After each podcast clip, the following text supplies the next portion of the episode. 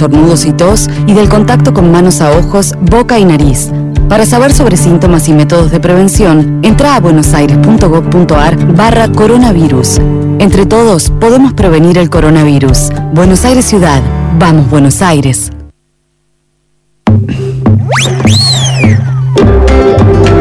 Estás en el aire de la 1110. Estás escuchando Buenos Aires. La 1110. Tu ciudad. Radio. Estamos otra vez encerrados. La pandemia no da tregua y las autoridades han tomado drásticas decisiones que nos involucran a todos. Es en principio una triste noticia porque significa que estamos en peligro y que hemos fracasado hasta ahora en controlar el virus. Las malas noticias no son motivo ni para despertar el orgullo nacional, ni para estimular batallas épicas. Las malas noticias hay que afrontarlas con la mayor tranquilidad posible. Sin embargo, en la Argentina pareciera que no podemos asumir los fracasos y las malas noticias sin buscar ciertas simplificaciones narrativas. Yo les avisé, ganamos los duros, ahora van a ver. Esta es, en mi opinión, la peor parte de este momento en que el virus parece estar ganando la partida. Porque a la mala situación epidemiológica le sumamos cierto clima político de revanchismo. No todo fracaso tiene culpables. Muchas veces el fracaso es el resultado de la adversidad. El problema en relación al virus es que se mezcla el fenómeno epidemiológico, un fenómeno que no depende de nuestra voluntad, con buenas o malas decisiones para afrontarlo. Si fuera solo una tragedia de orden natural, lo único que nos quedaría por hacer sería buscar el mejor camino de la resignación un tornado, un terremoto o cualquier otro cataclismo, nos obligaría primero a protegernos y luego a sacar las mejores conclusiones posibles para afrontar futuros desafíos similares. Yo nací en San Juan. En mi provincia, como en otras, tuvieron que caerse muchas casas y morir mucha gente, hasta que los seres humanos empezaron a construir casas antisísmicas. Hoy los terremotos siguen golpeando, pero existen mejores protecciones para afrontarlos. En otras partes del mundo, a fuerza de sufrir maremotos, las personas aprendieron a alejarse del mar. Miles y miles de seres humanos murieron hace no tanto en zonas costeras arrasadas por fenómenos naturales. Aprendemos a sobrevivir a veces pagando costos muy altos. El año pasado, cuando la pandemia nos sorprendió, no teníamos otra alternativa que buscar los mejores refugios posibles para soportar el ataque de un virus que no conocíamos. Lo hicimos. Y lo hicimos con mucha disciplina. Nos encerramos casi sin protestar. Pero, resulta que, pasado más de un año, la ciencia conoce mejor sobre el virus, conoce mucho más sobre el virus. Ya, ya no es un fantasma tan desconocido. Ahora tenemos herramientas para frenarlo, o al menos para atenuar sus efectos. Ya no se trata solo de barbijos, distancia social y alcohol en gel. Entonces, el tema dejó de ser solo epidemiológico y se convirtió también en político, político de verdad. Desde el año pasado, la solución se llama vacuna. La vacuna equivale a las casas antisísmicas que existen para atenuar los efectos de un terremoto. Este es hoy nuestro verdadero problema porque primero, como también pasó con las viviendas antisísmicas, tener o no tener vacunas, esa es la cuestión. Nuestra esperanza tiene nombres concretos, testeos, oxígeno, unidades de terapia intensiva y sobre todo vacunas. Y la realidad es que la Argentina tiene hoy solo un 5% de la población con dos dosis de las vacunas aplicadas. Y que los testeos siguen siendo menos de los que necesitamos. Y que las camas de terapia intensiva están en un límite peligroso. Que no alcanzó, nos guste o no escucharlo, lo que se hizo para prevenir lo posible. Entonces, este es para mí lo que me resulta más indignante. En lugar de sumar voluntades, nos pusimos a debatir, promovidos desde el poder, la moralidad de los cuidadores. Si cierran son pro vida, si no cierran son pro muerte, escuelas sí, escuelas no. ¿Ustedes no sienten por momentos que hemos perdido la cordura? Nos pasamos el día escuchando epidemiólogos. Hay muchísimos y muy buenos en la Argentina. Todos dicen más o menos lo mismo, no hay grandes discrepancias. Sin embargo, el discurso del poder parece por momentos bajar todo a una encerrona de tipo moral se instala el clima de culpabilidad para justificar la impotencia. No quiero ponerme insistente con ciertas fobias, pero vuelvo a colocar en el centro de la polémica al gobernador de la provincia de Buenos Aires, porque es él quien se ofrece como una especie de cruzado de esa supuesta batalla del bien contra el mal. No de todos, contra el virus, sino del bien contra el mar. La provincia respeta las leyes y cumple las leyes, dijo anteayer, y un DNU, decreto de necesidad y urgencia, tiene valor de ley. No soy el único comentarista que entendió el mensaje. Si hay que decirlo, es porque otros estados no cumplen la ley. El bien se ha puesto del lado de la obediencia parece el sueño de la autocracia feliz. Yo entiendo que ante el fracaso del plan de vacunación, sean cual fueren las causas de ese fracaso, tengamos que volver al comienzo del camino, a marzo de 2020. Muy bien, hacia así vamos. Pero no nos distraigan con consignas autoritarias. No nos distraigan con peleas acerca de quién es el mejor soldado, el más obediente. No disfracemos la impotencia con consignas militaristas. Sé para al menos acompañarnos en el fracaso. El investigador de la Universidad de Harvard, el canadiense Steven Pinker, señala que el autoengaño es una de las raíces más profundas, profundas de los conflictos humanos. ¿Por qué? Porque nos impide dirimir nuestras diferencias en un debate dialógico en donde todas las partes se consideren situadas en un mismo plano de intencionalidad moral.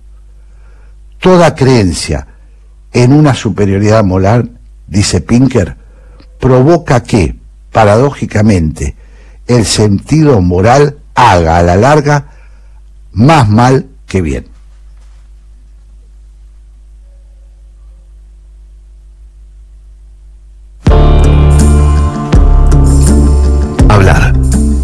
Ceder la palabra. Escuchar. La 1110 presenta Haciendo Pie. Un programa que promueve el intercambio de ideas sin prejuicios. Haciendo Pie. Todos los domingos a las 12. Jorge Sigal, por la Radio Pública de Buenos Aires.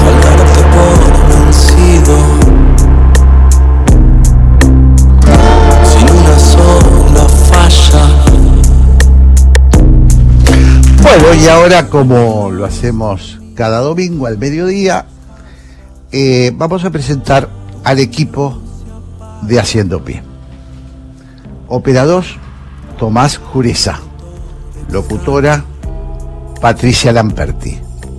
Coordinación de aire Andrés Terrile. Producción, Gabriel Matera.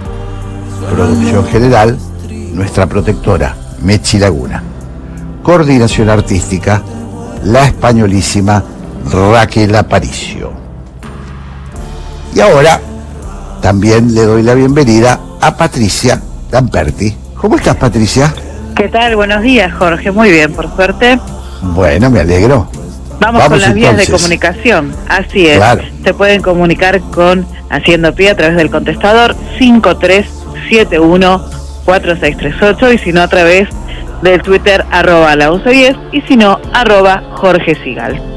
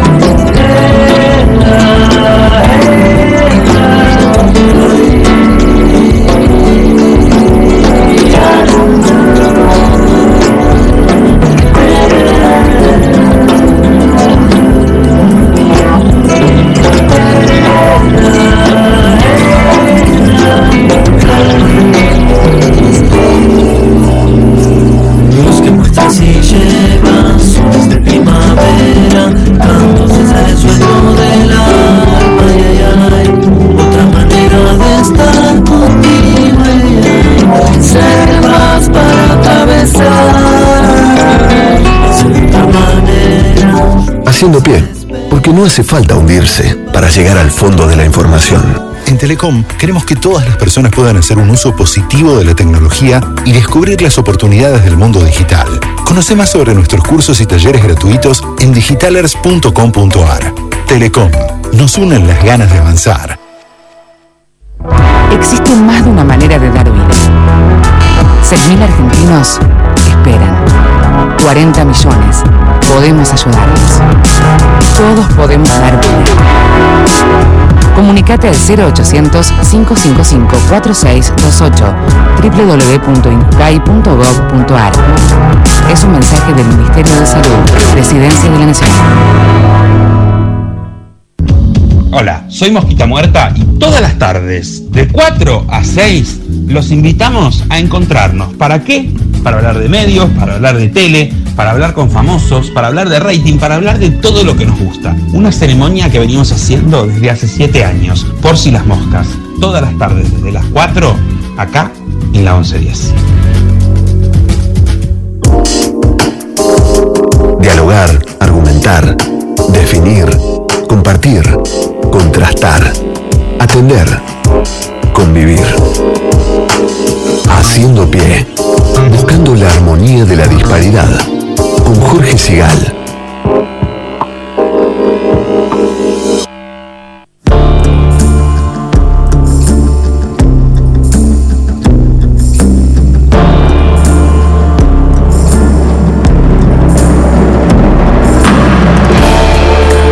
Bueno, y también como tratamos de hacer en este programa que hemos caracterizado como un programa con temperamento de domingo, tratamos todos los domingos de invitar a alguien que nos ayude a pensar.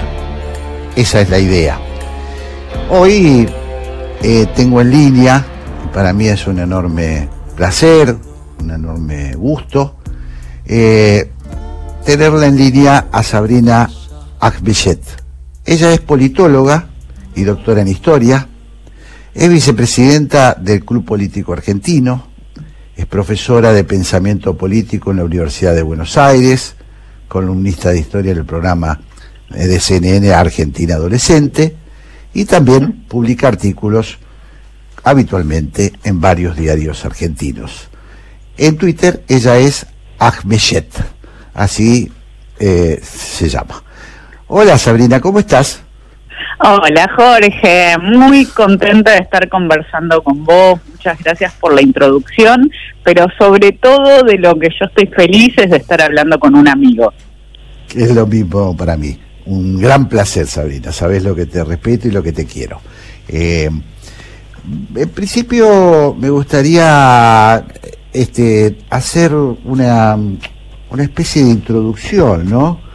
Estamos en medio de una situación de mucha convulsión eh, y muy novedosa para el mundo entero, ¿no?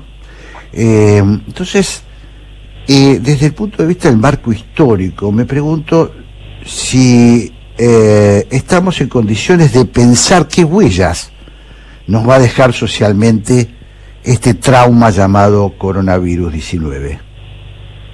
Mira, yo creo que es una pregunta para empezar a hacerse, que de hecho surgió de forma muy temprana, ¿no? Me acuerdo que ya en marzo, abril del 2020 empezaron a surgir en todo el mundo libros que trataban de explicar no solo el mundo de la pandemia, sino también el mundo de la pospandemia. Y, creo que eh, si algo nos da la historia es una perspectiva muy de largo plazo, creo que nos va a llevar mucho tiempo entender esto que hoy mismo estamos viviendo.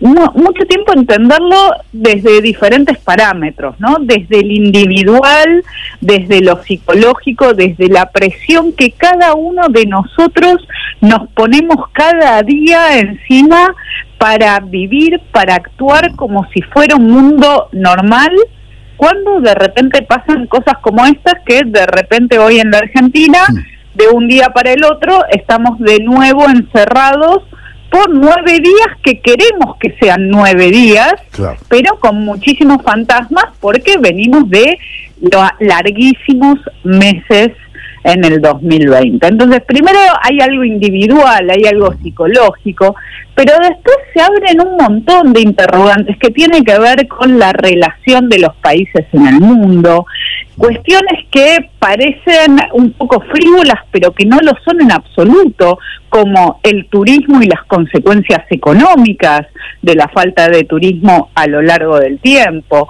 qué pasa con las industrias y la reconversión de el trabajo, con el teletrabajo, ¿Qué pasa con la administración pública? Una administración pública que está funcionando ni siquiera medio a media máquina, a menos de media máquina hace un año y medio y sin embargo no son tan palpables las consecuencias. Hay muchísimos cambios que estamos metidos en el medio. A mí me preocupa muy particularmente el tema de la educación de qué está pasando con los niños que están niños y jóvenes que están escolarizados y que tenemos grandes títulos como consecuencia. Ya la UNESCO dijo que se llama que se trata de una catástrofe generacional. Pero ¿cómo cómo va a ser su impacto? ¿Qué va a significar? para estos jóvenes la desescolarización, la falta de contenido y sobre todo la falta de la escuela como un lugar de socialización, de crecimiento, de imposición de límites. Creo que se nos abre un mundo nuevo sobre el cual es muy necesario para los que nos dedicamos al mundo del pensamiento llenarlo de palabras y de explicaciones es una necesidad que tenemos nosotros, muy íntima Pero, pero al mismo tiempo creo que tenemos que ser conscientes del carácter provisorio de todo lo que estamos diciendo. Claro, muy interesante. Estoy hablando con Sabrina Ahmechet, ella es historiadora, politóloga, miembro del Club Político Argentino y una gran amiga. Eh, Sabrina, estaba pensando, y también esto fue una discusión que nos acompañó desde el comienzo de la pandemia, eh, bueno, desde el punto de vista de la reformulación política de las instituciones, eh, si la democracia alcanza para combatir una pandemia o teníamos que pasar a formas este, más autoritarias, si con, con las instituciones habituales de la democracia se podía, si no había que darle más poderes a una persona para que ese tipo resuelva por nosotros, como ha sido históricamente en los conflictos bélicos. Bueno, hubo muchas de estas discusiones. ¿Vos cómo ves ese panorama y cómo ves la salud de la democracia eh, concretamente? la veo, Argentina fundamentalmente, ¿no? La veo mal, la veo mal la salud eh, de la democracia y acá me animo a, hablar no solo de la Argentina, sino de América Latina y de y de el resto de Occidente. La democracia estaba en crisis, la democracia liberal, esta democracia, estas formas de la democracia que ponen el énfasis en la capacidad de desarrollo de los individuos, en el crecimiento como horizonte y en las libertades. Estas formas de la democracia eh, están en crisis hace mucho y creo que es una crisis muy fuerte y ahí sí me pongo un poco como historiadora y creo que eh, en la en la larga historia del siglo XX solamente en la década de 1920, 1930, la democracia liberal estuvo tan en crisis como hoy en día, es decir, antes de que estallara la Primera y la Segunda Guerra Mundial. Ah. E, en, esos momentos creo que la democracia liberal sufrió una crisis igual de importante que la que está sufriendo ahora en el estallido de la pandemia. Una crisis de representatividad, pareciera que las democracias liberales no dan respuestas suficientes a las demandas de la ciudadanía y que los ciudadanos empiezan a elegir otros tipos de representaciones que bueno, el siglo XX ya nos mostró sus consecuencias últimas. Ahora bien, claro, la pandemia, como cualquier enfrentamiento, acá el enemigo no es un Estado, no es otro Estado, es el virus, pero hay un enemigo, hay un esquema de amigo, enemigo, nosotros unidos podemos vencer al enemigo. Y en ese sentido hay un uso de la autoridad, e incluso un autoritarismo muy fuerte. Me interesa detenerme tal vez en los dos contraejemplos. Alemania se cuidó mucho de eso, tratando todo el tiempo como ciudadanos mayores a, los alemanes y cuando tuvo algún error se corrigió rápidamente. Y me parece que también lo está haciendo Biden, que también lo está haciendo Estados Unidos después de la finalización de, la era Trump. Pero veo ahí dos ejemplos en donde se, se está actuando desde democracias maduras. En, el en el resto del mundo y puntualmente en nuestro país, yo lo que veo es una dirigencia política con principal y absoluta responsabilidad al gobierno nacional, que son los responsables de dar soluciones, pero también interrogándome un poco sobre el rol de la oposición, una absoluta responsabilidad en estar centrados en temas que no son las preocupaciones de nosotros, de los ciudadanos argentinos. Mm.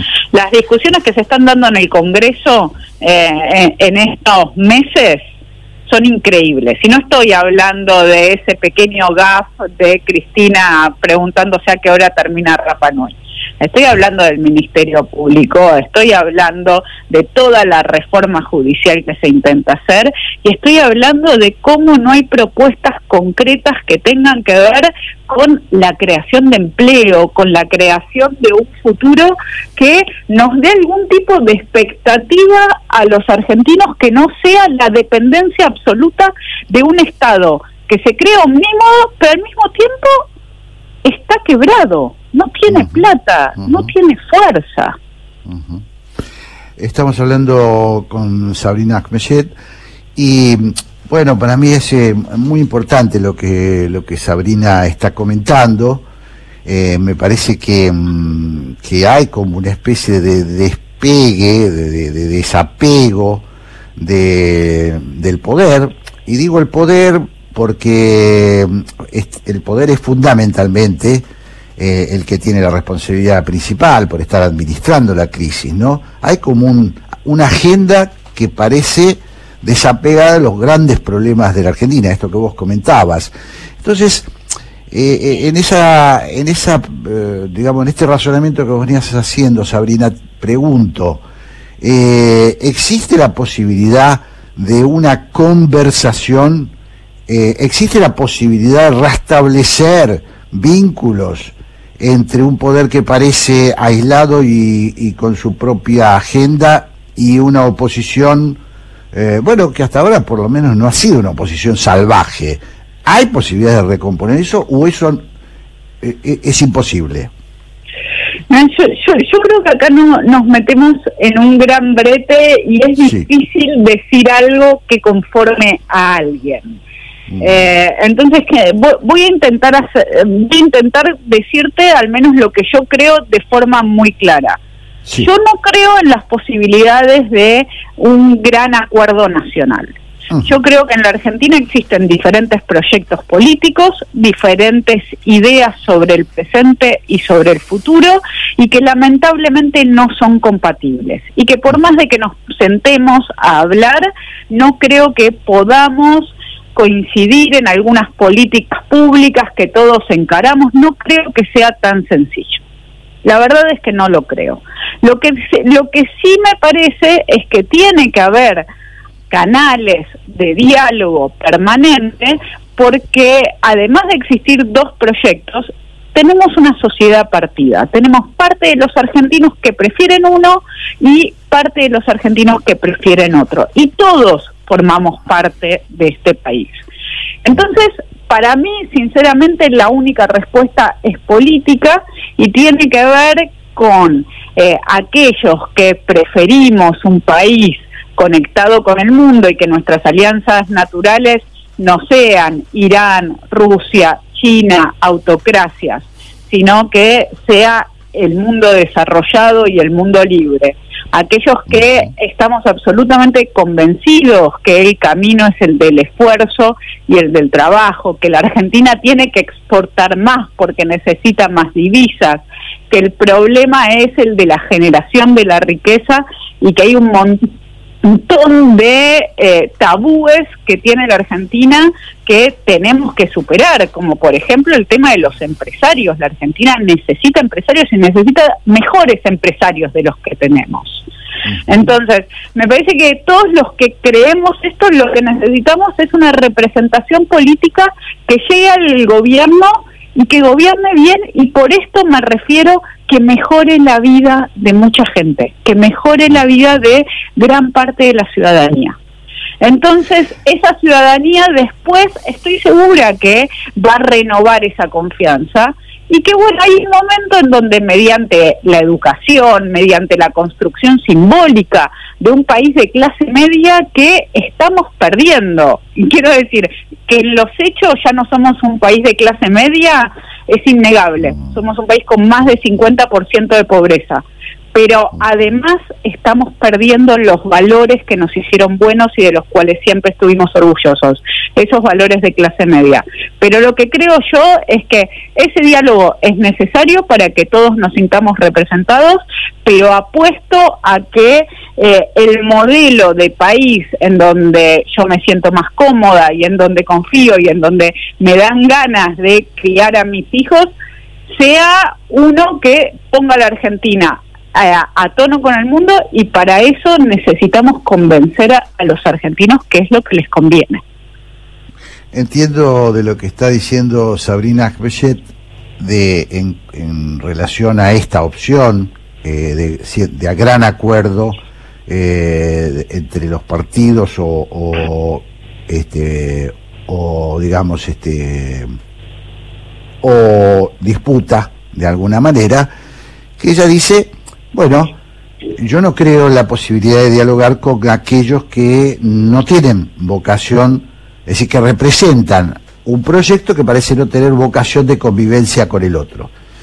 Por lo tanto, entiendo que también lo que está diciendo es que queda la construcción de un proyecto alternativo que sea capaz de, con las herramientas que da la democracia, ganar eh, el poder político. Eh, eh, lo, expreso así, bien o no, más o menos, Sabrina? exactamente, clarísimo. y mientras te escuchaba decía una palabra vieja, ¿no? Pero hegemonía, ganar la batalla de la hegemonía, gobernar bien, mejorar la vida y convencer a los ciudadanos de que hay, eh, de, que está bien que confíen en este proyecto. Claro. Eh, o eh, si no vamos, el otro día alguien rescataba una frase, ay, me encantaría acordarme en este momento quién fue y no me acuerdo, pero decía algo así como, la Argentina tuvo 100 grandes años. Yo no mm. quiero que la Argentina sea un país que tuvo 100 grandes años. Yo creo que, eh, que la Argentina tiene potencial para seguir siendo, eh, o para volver a ser, mejor dicho, un gran país. Mm. Sé que te voy a meter en un lío porque, sobre todo porque no tenemos tanto tiempo, pero me gustaría saber si en ese proyecto Em, en ese proyecto de superador de alguna manera, eh, de construcción de una herramienta política superadora, ¿vos crees que existe el peronismo republicano o si el peronismo republicano es un oxímoron? Yo creo que existe una forma del peronismo que es la que gobierna a nivel nacional actualmente, que es una forma populista, y creo que hay un populismo, eh, perdón, que hay un peronismo que aprendió de los errores del populismo, un peronismo que tal vez le veo cierta origen genético en la renovación peronista de la década del 80, en el casierismo, en la experiencia de Unidos. Creo que existe un peronismo más republicano que desde donde yo me paro y desde mis elecciones políticas, lo quiero en la oposición. A mí me encantaría que exista en la oposición un peronismo republicano en vez de tener a un kirchnerismo. Pero quiero ser clara en esto, en la oposición tampoco siento que es el mismo proyecto de país que puede tener Juntos por el Cambio o, los partidos que los componen. Entendido perfectamente. Bueno, Sabrina, te agradezco muchísimo esta conversación. Seguiría charlando con vos, lo hacemos habitualmente. Estamos juntos en el Club Político, así que tenemos muchos puntos de contacto. Eh, pero bueno, te comprometo a que prontito vuelvas a este programa para, para ayudarnos a pensar, ¿sí? Siempre feliz, un abrazo muy grande para vos y para Santiago y nos hablamos cuando quieras. Un beso. Sabrina Akmashet en línea.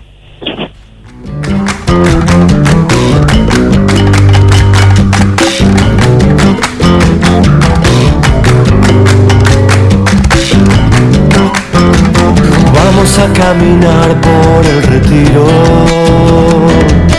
Vamos que hoy en Madrid hay rico frío.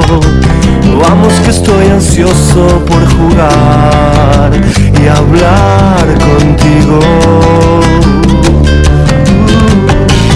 Vamos que se agradece tu elegancia, tus ojos tan sumantes, tu fragancia.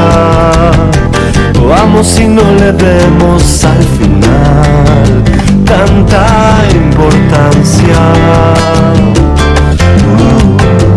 vamos al sol así por castellana, que nos abrigue el cielo y la mañana algo quedó pendiente aquella vez, algo que no se explica con palabras.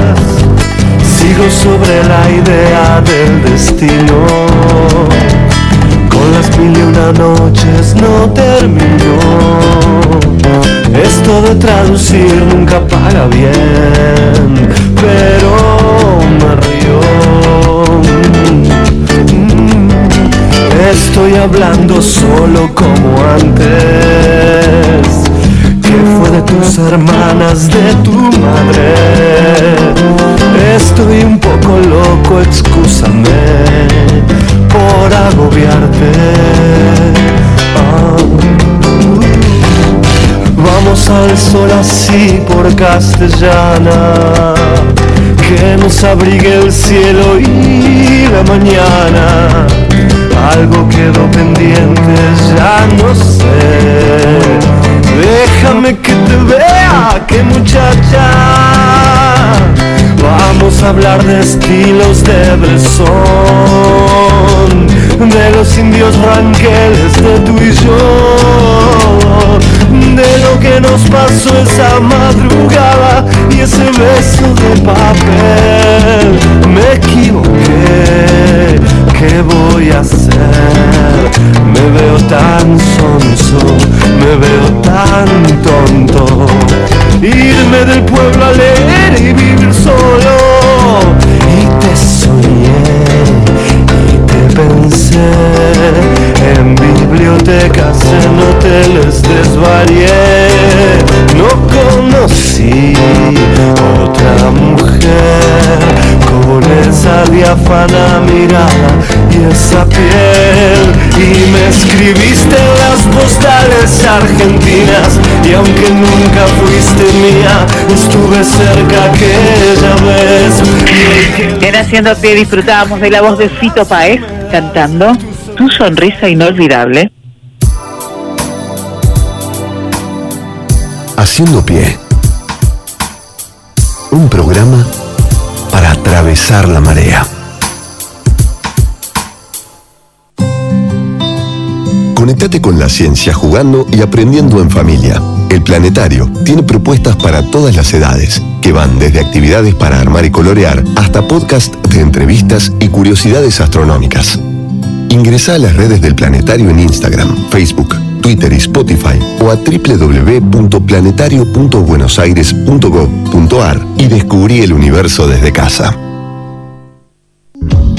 Hola, soy Graciela Fernández Meijide y el programa que yo conduzco se llama ¿Por qué? Y el por qué es esa pregunta que desde muy chiquito hacemos para indagar y en este caso es sobre la actualidad nacional generalmente, aunque a veces las fronteras no nos detienen y nos vamos un poco más allá. Repito, este programa va los domingos a las 14 horas. Los espero.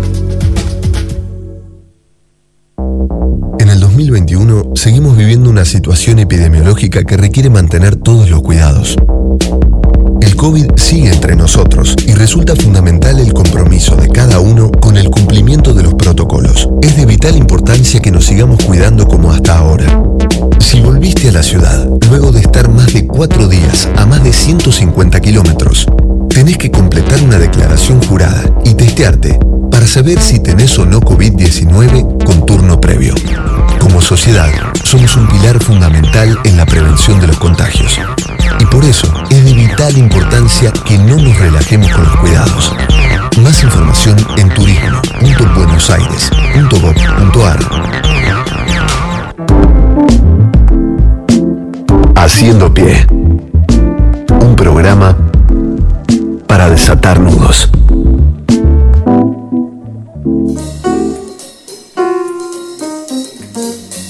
Habla diaria está llena de trampas y agujeros.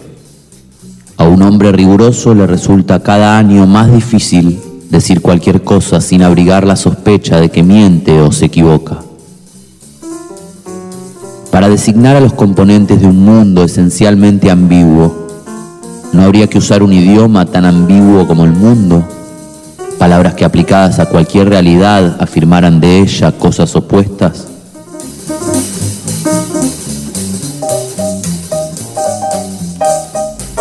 La voz de Pablo Sigal, un texto tomado de Claroscuro de Rodolfo Walsh, escritor y periodista argentino asesinado en 1977, me sirve, como siempre, de disparador para entrevistar a una persona que lo primero que quiero decir es que he visto pocas veces a alguien que sea catalogado por muchas personas importantes como un genio. No quiero condicionarlo a Rafael Spregelburg al, a quien voy a entrevistar, que es dramaturgo, traductor teatral, director de teatro, ganador de cantidad enorme de premios locales e internacionales, como el Tirso de Molina de España, el Casa de las Américas, el Premio Nacional de Dramaturgia. Eh, bueno, en fin, una cantidad enorme, es autor de muchas obras y no quisiera que se me vaya todo el tiempo este, contando su vastísimo este, currículum. Hola Rafael, te doy la bienvenida a Haciendo Pie. ¿Cómo estás? Hola, hola, buenos días. Muchas gracias por atendernos, ¿eh? Gracias a usted. ¿Me escuchan bien ahí? Porque estamos con una comunicación de emergencia. Yo te escucho perfectamente. Y, perdón si, te, si te tuteo, simplemente es una cuestión de veteranía. Como soy más grande, me doy ese, me doy ese eh, licencia. Por supuesto, adelante, no hay problema. Bueno, eh, bueno, lo que la, la frase, si pudiste escucharla, el texto que pusimos como disparador de Rodolfo Walsh, es en casi una pregunta, ¿no? Si para un mundo ambiguo no tenemos que empezar a tener palabras que signifiquen dos cosas a la vez o, tengan el significado el contrario en su interior. ¿Cómo lo, cómo lo, lo, lo consideras esto? Bueno, si fuera una pregunta, creo que contiene su propia respuesta, ya que está formulada con, con, esa ambigüedad, creo que sí, que efectivamente no hay nada más ambiguo que el mundo, pero tampoco hay nada más ambiguo que el lenguaje, ¿no? Que no es, no es este el sistema gramatical que tenemos para explicar el mundo, sino que es nuestra manera de habitarlo, y que por lo tanto creo que está hecho a imagen y semejanza. Ajá. Y vos, eh, eh, en este sentido, cuando hablas del lenguaje que habitamos, eh, en, en, este momento, en este momento de, mm, eh, yo diría de liviandad, de cierta liviandad, no sé cómo llamarlo, en el uso de las palabras. ¿Cómo te ubicas vos en esa, en esa utilización del lenguaje? Me refiero a todo lo que ha significado la impregnancia que le ha dado eh, las redes sociales, que le ha dado una especie de comunicación desenfrenada. ¿Cómo, cómo te ubicás vos en esa, en esa situación? Bueno, eh, yo mm, naturalmente me considero una especie de, te iba a decir un profesional de las palabras, pero creo que debo corregir la palabra y pensarme más bien en un parásito de ellas, ¿no? Eh, alguien que precisamente hace de, esa ambigüedad o que busca hacer con esa ambigüedad lo único que se puede hacer, que es más bien una eh, una expresión agónica y nostálgica de un orden perdido en el que las palabras funcionaran, que creo que nunca existió. Eh, vamos a ver, a mí me parece que esta preocupación ahora por, eh, sí, la, vacuidad de ciertos lenguajes que pueden circular en, de manera más masiva que antes, qué sé yo, los predictivos de los celulares, por ejemplo, que nos eligen las palabras antes de que nosotros podamos tomar de nuestro menú y las eligen de acuerdo a aquellas que se han usado más frecuentemente, a veces por nosotros mismos. Son una manera también de quitarle rasgos eh, secundarios, terciarios, connotaciones, pero por otro lado creo que llegamos muy tarde a esta discusión, porque si nos preocupa la ligereza de esas palabras, deberíamos pensar que lo que está pasando en las redes ahora es mucho más grave, que es el hecho de que la palabra ya ni siquiera es contemporánea de sus usuarios, ¿no? Me parece que la última tendencia, si uno analiza, por ejemplo, el auge de Facebook, el pasaje a Instagram, donde el texto que acompaña las imágenes es cada vez más breve, más, más eh, con menos posibilidad de desarrollo, y de allí a TikTok, que es lo que vendrá para las próximas generaciones, se ve claramente un trazado en el que eh, la palabra está desapareciendo de ese, de ese modo de, eh, no sé, me parece que se están encontrando otras formas más aptas para la ligereza que las propias palabras y por un lado me parece que, es eh, natural, ¿no? Natural teniendo en cuenta la, la, naturaleza de las redes, ¿no? Cuanto más rápido, más vacuo, más inmediato y más global, mejor. Estoy hablando con Rafael Spegelburg, él ha tenido la, la amabilidad de atendernos a pesar de que está este, lejos de Buenos Aires y con, con eh, atravesando eh, las dificultades de este tiempo de ciclón. Eh, así que le doy una gran valoración que esté conmigo charlando sobre el lenguaje. Eh, el lenguaje eh, y el valor de las palabras.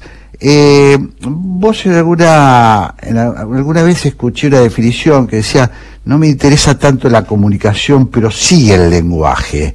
¿Me podés aclarar qué significa o si te referís exactamente a esto, a esa, ese afán de comunicación que tenemos los seres humanos, eh, bueno, un poco, un poco sin control, sin, sin, sin meditar? Bueno, no, imagino naturalmente que hay que poner en contexto cada frase porque si no vamos a cometer el mismo error de, suponer que con la liviandad con la que se usan las palabras no, no podemos decir nada. Em, evidentemente yo me manejo en un, en un territorio artístico, o sea, mi forma de expresión tiene que ver todavía con algunas de las pretensiones del arte y en él eh, la comunicación, digamos, no es el objetivo principal. Hay, enormes discusiones respecto a si el arte comunica o no. Eh, yo, siguiendo algunas de las, de las ideas de Eduardo del Estal, del filósofo del Estal, he, pensado siempre que la palabra que mejor se adapta a esto que, que uno hace en el territorio del arte no es comunicación, sino contagio. ¿No? que lo que uno hace es contagiar una, serie de impresiones, emociones, pero en el contagio uno no sabe exactamente, como con el virus, qué cantidad de virus inocula, qué enfermedad produce en quien es contagiado o qué anticuerpos va a generar en el otro. Esto es muy diferente de la idea de comunicar, donde hay mm. un deseo explícito de decir A y que se entienda A y no B. Me parece que las artes son una forma de comunicación extrema eh, que ni siquiera debería llamarse comunicación, por eso andamos siempre buscando la, palabra, la palabra justa. Y quería reflexionar en este sentido, eh, vos estabas describiendo brevemente mi situación, sí, nosotros nos vinimos, vivimos en el campo, sobre todo durante la, pandemia, y por ejemplo, nos hemos sentido muy bien, muy refugiados, porque aquí no, bueno, no tenemos vecinos, sentimos que estamos más, más a salvo del contagio este, indeseado en este caso, y entonces la palabra em, casa, yo digo, acá estoy en mi casa del campo, utilizo la palabra casa algunas connotaciones que me sirven, ¿no? La casa como, como refugio. Bueno, la otra noche el ciclón destrozó el vidrio de nuestro dormitorio, un vidrio muy grande que podría habernos matado, porque viste que estos vidrios caen sobre, sobre la cama y te matan. Y de pronto me doy cuenta que la palabra casa, hace dos días que no duermo, que estoy en guardia, este, viendo con qué puedo tapar los agujeros que se van haciendo en la casa, y la idea de casa como refugio empieza a transformarse en, casa como pesadilla. Y es la misma palabra, ¿no? Estar en casa. A esto me refiero cuando, cuando hablo de comunicación. ¿Cómo hago para comunicar usando la palabra casa? Sí, normalmente significa una cosa y particularmente hoy, aquí, ahora, significa otra tan distinta. Y de ahí a todas las ideas, ¿no? a todo, el campo de la ideología está sembrado de este enorme problema, que las palabras dicen lo que quieren decir y también dicen su contrario al mismo tiempo. Qué interesante lo que nos está diciendo Rafael Spregelburg y pensé inevitablemente, Rafael, eh, en esta experiencia, en esta, en esta idea de casa, pensé que es más o menos lo que nos pasa con el concepto de la casa grande, digamos, de país o de patria, que también sé que vos ahí tenés algún, algunas particularidades en tu opinión, ¿no? Eh, eso que significa, bueno, que a veces nos cobija y a veces no nos cobija, eso que es nuestro país, ¿no? Nuestro, nuestro, nuestro universo.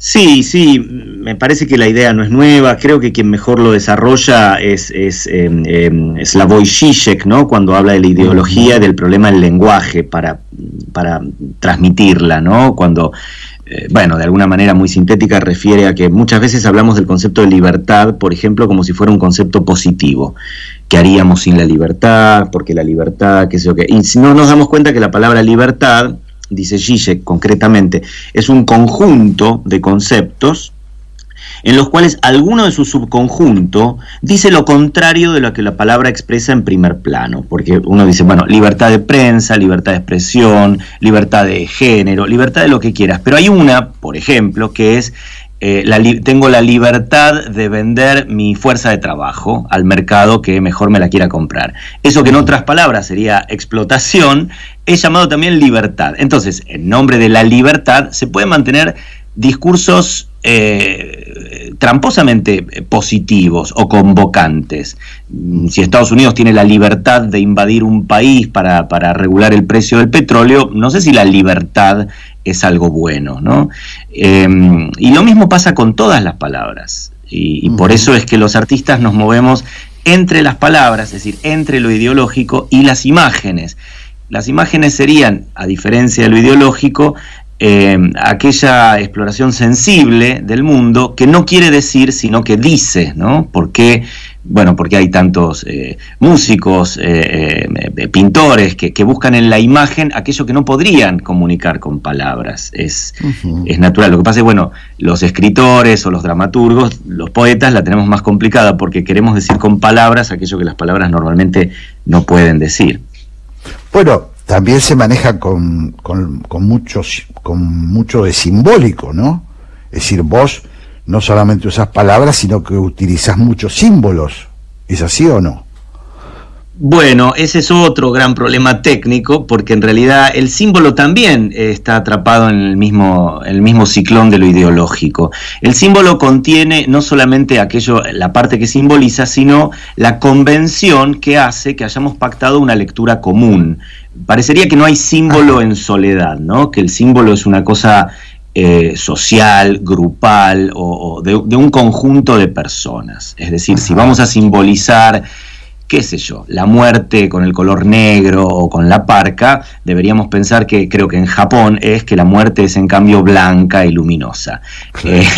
Eh, ¿Cuál es el símbolo que funciona para nosotros? Es decir, símbolo, la palabra símbolo supone un nosotros, como decías vos antes, una especie de patria detrás que uno no ha elegido, eh, y que lo configura. Entonces también hay en el alcance, yo incluso, bueno, varias veces he hablado de tratar de lograr un teatro precisamente no simbólico, un teatro que utiliza los símbolos porque otra cosa no puede hacer, pero precisamente para mostrar su corto alcance o para tratar de mostrar cuán inquietante es cuando uno logra simbolizar sin que necesariamente ese, ese, simbolismo pueda ser leído en simultáneo por todo el mundo de la misma manera. ¿no? Una, una, uno de los principios naturalmente del teatro, presentar una situación X que va a ser juzgada por una polis que no ven todos lo mismo al mismo tiempo. Es una de las condiciones sine qua non de la teatralidad.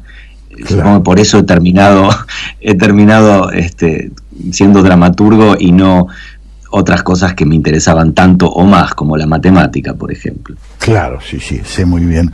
Eh, te, te, te, te, llevo de aquí a, una cuestión que me parece, hablaste de la libertad y bueno, y, y, diste este concepto tan interesante sobre la libertad y me acordé inmediatamente de, eh, bueno, de todo este movimiento que hay en el mundo y que también está muy presente en la Argentina, la idea de eh, hay cierto ref, reflorecimiento eh, eh, de la prohibición, ¿no? Hay una como una especie de reflejo que estamos teniendo en la sociedad. Sí, sí, probamos esto, controlemos esto, bueno, eso que se ha llamado cancelación. ¿Cómo te ubicas en ese mundo, en tu propio espacio de libertad? No, es que no, no, tengo un espacio de libertad y creo que nadie lo tiene y que, y que, insisto una vez más, la invención de la libertad como concepto no es más que una palabra que contiene en sí misma una cantidad de contradicciones. No sé si, ni siquiera si es buena. ¿eh? Quiero decir, eh, uno tiene también, por ejemplo, la libertad en este momento de suponer que el virus no existe o negarlo.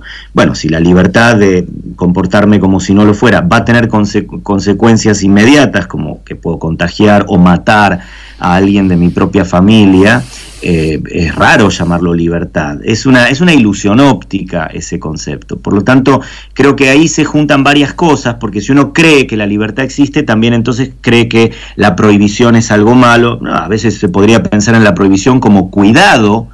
Eh, como precaución, que algo que precisamente garantice la vida. Hay algo, hay algo muy interesante en la biología, yo sí. soy un ávido lector de, de, de, de biología, ¿no? de, cómo se garantiza que los átomos de carbono se, se decidan eh, agrupar de una manera tal que generen un cuerpo vivo, un cuerpo que solo piensa en su, eh, en su futura existencia, ¿no? Y por qué hay eh, tantas estructuras que, que, que, están muertas, es decir, donde eso no sucede. Eh, y pienso también en las sociedades como generadores de esta vitalidad a partir de precisamente eh, el lenguaje, es decir, de barajar un concepto y su opuesto. Libertad, prohibición, no son opuestos exactos.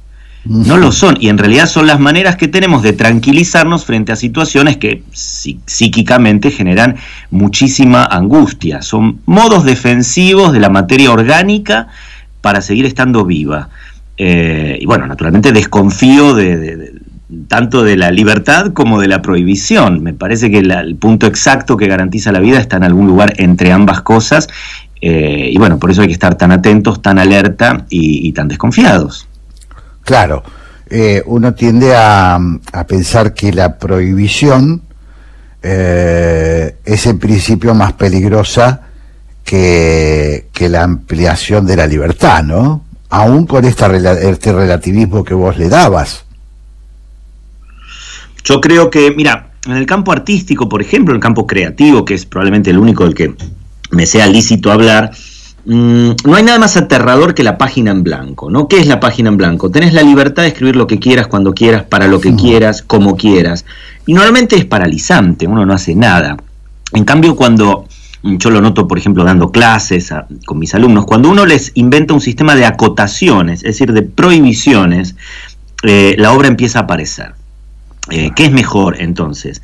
O, también la idea de la prohibición. Eh, no se tire usted de este acantilado porque cuando llegue al fondo se va a morir. ¿Es una prohibición o es mm. garantía de, vida y de continuidad biológica, ¿no? por así decirlo? Creo que prohibición es un concepto eh, que se las trae también, ¿no? Igual que libertad. y que por eso, en realidad, de todo esto, lo, de, lo que emana de todo esto es qué, qué usos hace de esa ambigüedad el poder y, cómo nosotros, ciudadanos de a pie, terminamos siendo víctimas de, aquellos discursos que, que, circulan con autoridad, es decir, con poder.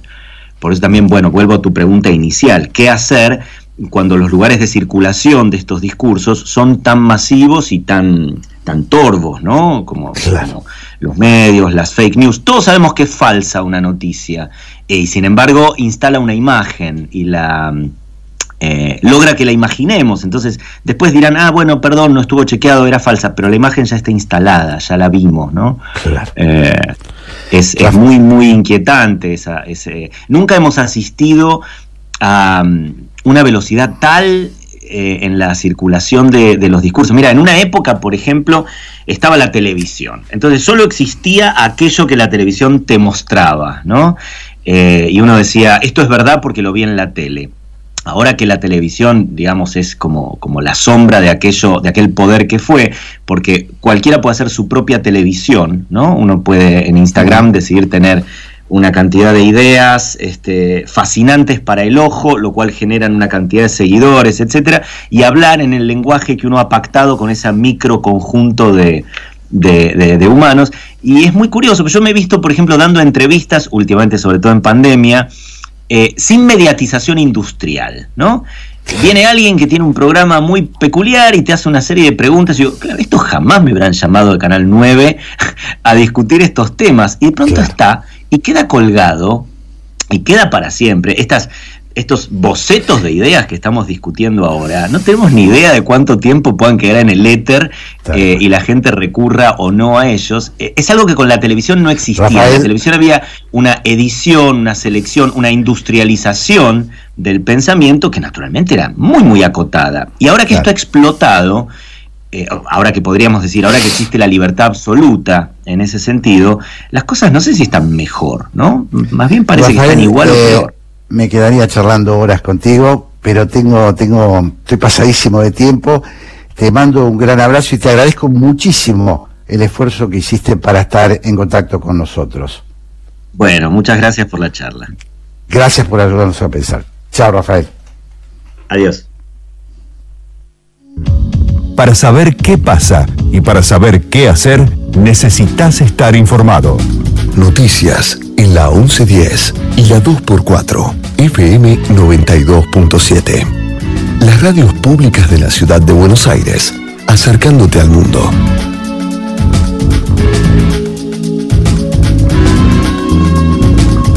Han pasado 7 minutos de la hora 13 la temperatura en la ciudad de Buenos Aires 13 grados, dos décimas, humedad 70%.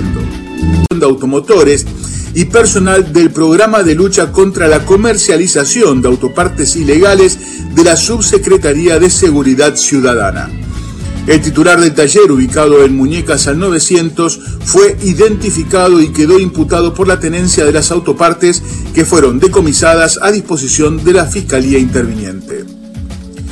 Tras el fin de semana lluvioso y frío se prevén días sin precipitaciones. El Servicio Meteorológico Nacional informó que el mal clima que persistió durante los últimos tres días se irá en las próximas horas, ya que a partir del lunes y durante toda la semana quedaron en principio descartadas las lluvias, aunque ya se instaló el frío en Capital Federal y sus alrededores. En ese sentido, las precipitaciones aisladas se mantendrán hasta este domingo por la noche con vientos del sudoeste y temperaturas que estarán entre los 11 y 15 grados. Del ámbito internacional, Ecuador, Guillermo Lazo asume mañana la presidencia de ese país. El presidente electo asumirá su mandato con una fuerte crisis económica y sanitaria que atraviesa el país latinoamericano. Ante esta realidad, el ex banquero ya dio algunas señales con la designación de su ministro de Economía, Simón Cueva, quien fue en el pasado representante del Fondo Monetario Internacional en Quito, entre otras altas funciones. Deportes, fútbol, Agustín Fontana de River Plate dio negativo y se reintegra a los entrenamientos. El delantero se entrenó hoy con normalidad junto a los nueve jugadores disponibles que tiene eh, Marcelo Gallardo, a espera de recuperar entre mañana y el mismo martes algunos de los 15 contagiados que se conocieron antes del Superclásico. Fórmula 1, Max Verstappen se coronó en el Gran Premio de Mónaco de Fórmula 1. El holandés, piloto de Red Bull, se coronó hoy en el Gran Premio de Monaguesco con la quinta fecha del Campeonato Mundial de esa especialidad y quedó primero en el campeonato. Completaron el podio el español Carlos Sainz de Ferrari, quien se ubicó en segunda posición y el británico Lando Norris de McLaren que completó el podio. El gobierno de la ciudad recuerda que ofrece un servicio de atención por el coronavirus a través del WhatsApp. Se trata del número 11 50 50 0147 que funciona a las 24 horas y que responde todas las consultas sobre síntomas de la enfermedad, como así también hacer denuncias por violencia de género. Para reportar a personas que no cumplan con el aislamiento, se puede llamar al 147. Además, se recuerda la obligatoriedad de cubrirse la nariz y la boca en todo momento, desde que se sale a la vía pública para evitar así más contagios. Han pasado 10 minutos de la hora 13, la temperatura en la ciudad de Buenos Aires 13 grados 2 décimas, humedad 70%, la presión es de 1010 hectopascales, el viento sopla del sector sudoeste a 14 kilómetros por hora, el cielo se encuentra mayormente nublado y la visibilidad es de 10 kilómetros. Operación técnica Tomás Jureza, locución José María Mondino. AM 1110 y FM 92.7. Las noticias en duplex. Sigamos estos consejos para que entre todos podamos prevenir el coronavirus. Lavarse las manos frecuentemente con agua y jabón o usar alcohol en gel. Al toser y estornudar, cubrirse la boca y la nariz con el codo flexionado. Evitar tocarse la cara con las manos. Para saber más sobre síntomas y métodos de prevención, entra a buenosaires.gov.ar barra coronavirus. Buenos Aires Ciudad. Vamos Buenos Aires. Jorge Sigal y Santiago Kovadlov. Dos ensayistas, dos amigos de la vida, 60 minutos y todos los temas del mundo para conversar. Café La República. El placer de una charla de domingo. Bermud, política, filosofía, poesía y lo que venga. Café La República. Un lugar para encontrarse. Por la 1110 la radio pública de Buenos Aires.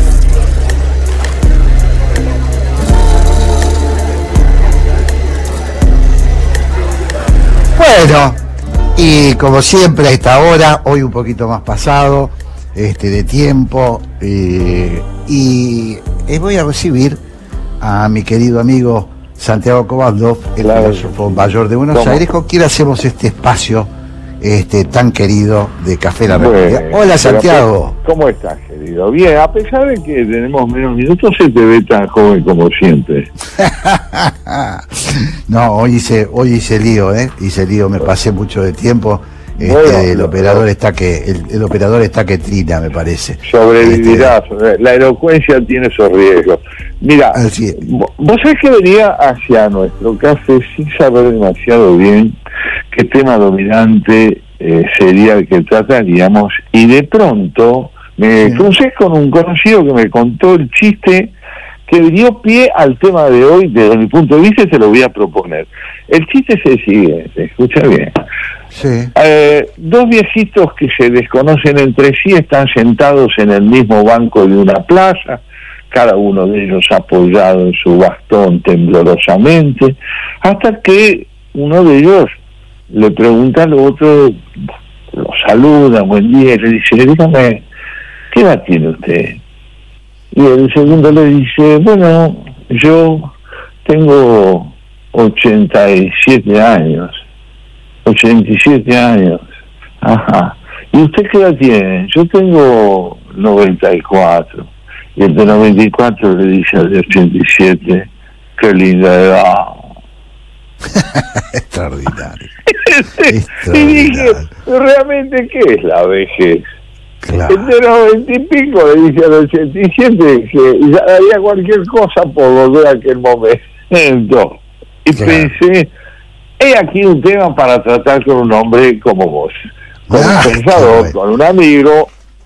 ¿Qué es la vejez, Jorge? ¿Qué es? ¿A qué llamamos ancianidad? ¿A qué llamamos los muchos o los pocos años? Y en un momento donde, bueno, efectivamente, eh, la vida se ha prolongado, la, la vida este, tiene, tiene etapas de mucho aprovechamiento eh, por mayor tiempo, pero sin embargo siempre está esa discusión posible. ¿Cuándo uno se hace viejo? ¿Cuándo uno se hace viejo? Eh, no biológicamente, no cuando el cuerpo dice basta. Estamos hablando de la cabeza, supongo, Santiago, ¿no? Cuando creo, uno se convierte en viejo, en decrépito de alguna manera. Eh, Es cierto, cuando no me, me recordaba, por ejemplo, eh, una reflexión de Mario Quintana, que fue un gran poeta brasileño de Río Grande do Sul. Él decía, sé que he empezado a envejecer porque estoy idealizando a los jóvenes. Este, y me ¿eh? parecía interesante porque creo que uno de los rasgos de, de la senilidad es esta tendencia a creer que todo pasado fue mejor, que quienes tienen pocos años están en una etapa más afortunada de la vida, no solo desde el punto de vista cronológico, sino también porque tienen todo por delante, presuntamente, y yo no estoy tan seguro de que la vejez consista eh, en otra cosa que en la muerte del deseo. A mí me parece que cuando el deseo en uno agoniza y se marchita, allí realmente nos hemos sobrevivido y esa sobrevivencia equivale en buena medida a la vejez. Claro, claro. Eh, bueno, de una manera u otra, eh, José Saramago también lo decía así, ¿no? Decía eh, que nos ponemos viejos cuando perdemos la curiosidad. Claro, claro. Parece claro. también una idea, una idea interesante, ¿no? Cuando ya no nos interesa, este, no nos interesa eh, descubrir cosas nuevas. Sí, hay, hay además este, ciclos históricos que evidencian que lo que se entiende cronológicamente por vejez ha cambiado muchísimo. ¿Te acordás cómo empieza Montaigne sus ensayos cuando dice, bueno, ahora que estoy alcanzando la vejez, no tiene 50 años todavía? Y dice, este, y claro, porque en la época de Claro, él, eh, naturalmente un hombre de 60 años era altamente improbable. En cambio, hoy realmente la posibilidad de extender en el tiempo eh, nuestra edad y nuestra vida, a veces lleva, creo yo, a, a presumir que los muchos años equivalen necesariamente a una buena vida. Y cuando uno advierte que los geriátricos muchas veces están poblados de ancianos a los que se entretiene sin que la vejez sea sinónimo de una edad donde la experiencia de esas personas sea motivo de respeto o de interés por parte de los más jóvenes, o que necesariamente en suma la vejez equivalga a la sabiduría. ¿No? En otro mm. tiempo fue así, hace mucho tiempo, un hombre de muchos años, una mujer de muchos años, se suponía que gozaban, digamos, de un saber que merecía respeto por parte de los menores o de los más jóvenes. Hoy no necesariamente, hoy una persona de más de 50 años puede muchas veces verse descalificada por quienes teniendo 30 o 40 presumen, a veces con razón en algunos órdenes, que tienen más saber que los mayores. Claro. Bueno, y viceversa, ¿no? Hay gente grande que cree que por haber vivido este mucho tiempo está en condiciones de, eh, de descalificar a, a, los talentos jóvenes, a la gente que irrumpe, ¿no? Me parece que es un equilibrio, ¿no? Eh, quiero pensar, quiero pensar así porque, bueno, eh, aprovecho para decirte que, hablando de viejos este, y de jóvenes, eh, hoy esta radio cumple 94 años, mirá que, mirá qué joven que es. Pero qué bien se la ve. Qué bien se la ve, ¿no? este, bueno, aprovechamos para felicitarlos y hablando de tiranía me interesa mucho eh, de preguntarte, Santiago, o, que lo intercambiemos, ¿cómo te sentís vos en relación a tu edad? Yo te veo, a ver, voy a decir algo, voy a contar, como siempre contamos acá, contamos intimidades. Y yo te veo a vos, eh, te, sigo eh, muy de cerca, una persona absolutamente metódica trabajador incansable. Una persona que alguna vez me dijo, no, yo los lunes a la mañana me dedico a esto, los lunes a la tarde me dedico a esto otro, los martes a la mañana tengo la poesía, los miércoles tengo... Yo te pregunto, ¿es eso, eso qué es? ¿Eso es, eso es juventud? ¿Eso es juventud con experiencia?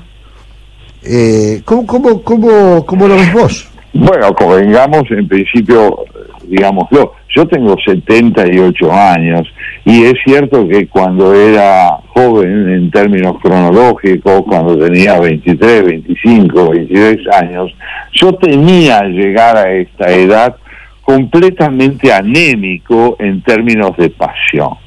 Creía yo, francamente, por aquel entonces que era imposible que a esta edad una supervivencia de la pasión fuera posible. Y lo cierto es que me equivoqué, porque me siento tan conmovido por el hecho de vivir, tan asombrado y tan, te diría, perplejo y conmovido por la experiencia amorosa de la relación con la vida, que este, en ese sentido me, me, me, invade una profunda gratitud hacia el tiempo, porque el tiempo no me ha privado de aquello que me permite sentir que estoy protagonizando mis años en lugar de cargando con ellos como si se tratara de un peso. En esto la vocación juega un papel fundamental. Uno puede temer que la vocación, como el amor, desaparezcan en el claro. de los años. Y de pronto puede ocurrir lo contrario, que se fortalezcan, que se llenen de, de, de robustez y de plenitud, ¿no? Y aunque eh, vos sos indudablemente algo más joven que yo, sin querer atribuirte virtudes a Dorian Gray, pues no estoy jugando, de lo que sí creo que vos también con los años has descubierto un mayor acercamiento a vos mismo y por lo tanto una mayor plenitud de vida. ¿Es así? Sí, coincido absolutamente. Creo que lo que vos definís es vocación y vocación a la vez significa pasión, ¿no? Significa sentir amor, este, amor por algo, amor por algo. No vamos a, digamos, entrar en detalles, pero es amor por algo, es que lo que, tener alguna puntita de la que uno aferrarse para seguir creciendo en esta, eh, esta cosa mágica que es la vida, ¿no? Y me parece que, bueno, esto yo lo noto eh, en vos muchísimo, eh, porque veo que todo lo que haces lo haces con entusiasmo y lo haces con un gran afán de seguir creciendo, que es la otra cosa que yo noto que es fundamental. La, la idea de que uno sigue creciendo, no cronológicamente, sigue creciendo también en conocimiento, en la medida que no se estanque, en la medida que no pierda esa capacidad de buscar, de búsqueda, ¿no? Parece que por ahí, por ahí está la fórmula, ¿no? Vos, esto que estás diciendo me remite entonces al hecho de que podemos decir que si las preguntas son más potentes que las respuestas, es probable que el sentimiento de vitalidad y de plenitud al que llamamos sustancialmente vida y juventud eh, preponderen en uno. Cuando se tienen más preguntas que respuestas, no necesariamente se está en el terreno de la desorientación, del desconcierto o del escepticismo. Cuando se tienen más preguntas que respuestas, es evidente que la capacidad de renovación problemática, de aptitud creadora, es muy potente. Me decía Roberto Juarros, ese gran poeta argentino, decía, mire, nunca hay segundo poema, siempre es la primera vez. Porque si uno escribe un segundo y un tercer y un cuarto poema, uno tiene oficio. Y la poesía no es primordialmente oficio, sino la irrupción súbita de un desconcierto emocionado en el cual el oficio después jugará un papel en la composición, pero primordialmente siempre renace la perplejidad. Y con la perplejidad, con el asombro, con la pregunta, creo yo que nace esta curiosidad de la que hablaba Saramago, y que es también, lo diría en términos muy cercanos a tu propio oficio de ensayista, es también capacidad de problematización, de problematizar. Claro, qué interesante, qué interesante cómo lo decís. Eh, te quiero proponer hacer una tanda ah. y, y, después y después te voy a dar una creo que te voy a dar yo una sorpresa eh, ah, te dejo te dejo expectante creo que te voy a dar una sorpresa sobre un hombre joven. espérame, que, que hacemos la tanda. A ver. Café La República. La hora de la tertulia entre amigos en Haciendo Pie. Con Jorge Sigal y Santiago Kubalov. Banco Hipotecario actualizamos nuestra app para hacer tu día a día más fácil. Nuevo diseño, más funcionalidades, más información. Consulta, invertí, envía, pedí, paga con QR y mucho más. Banco Hipotecario en tu celular. Descarga la app BH y opera todos los días durante las 24 horas. Che, cabezón, se bajó el gordo, loco. ¿No sé la gama mañana para el partido? Ok, dale. No nos vaya a colgar, loco. Esta vez no, porfa.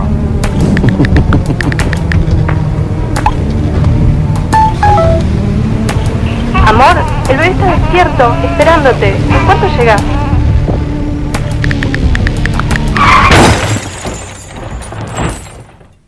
¿Recibiste el mensaje? El celular al volante mata.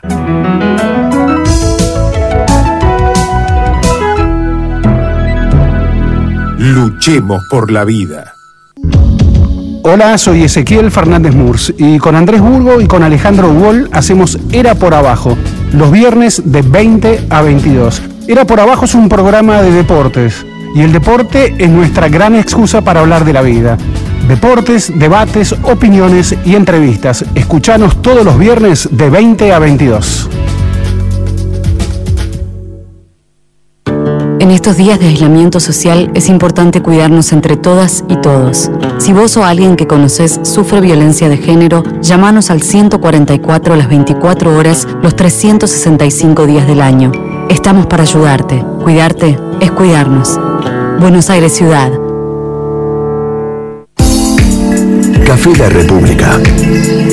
Jorge Sigal y Santiago Kovadlov conversan en la radio pública de Buenos Aires.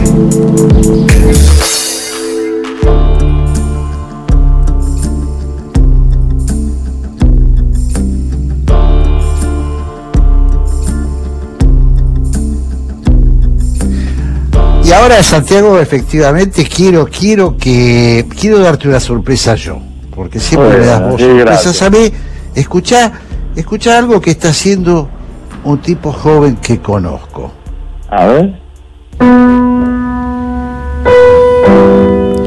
Caminan por la casa muertos y desnudos. Mi piel se apagó. Ya no vibran mis pies con lo que tocan. Hubo el mar, hubo el césped, un jardín. Nada dicen ya de la tierra y el rocío. Enmudeció la madera de los pisos, las frías baldosas del verano. Han perdido la arena, la luz, el lento río, botas, medias y zapatos disolvieron mis pies, los extenuaron sepultaron un vacío y sus diez dedos, pies perdidos que ya nada saben tocar, saldo como yo de un haber sido.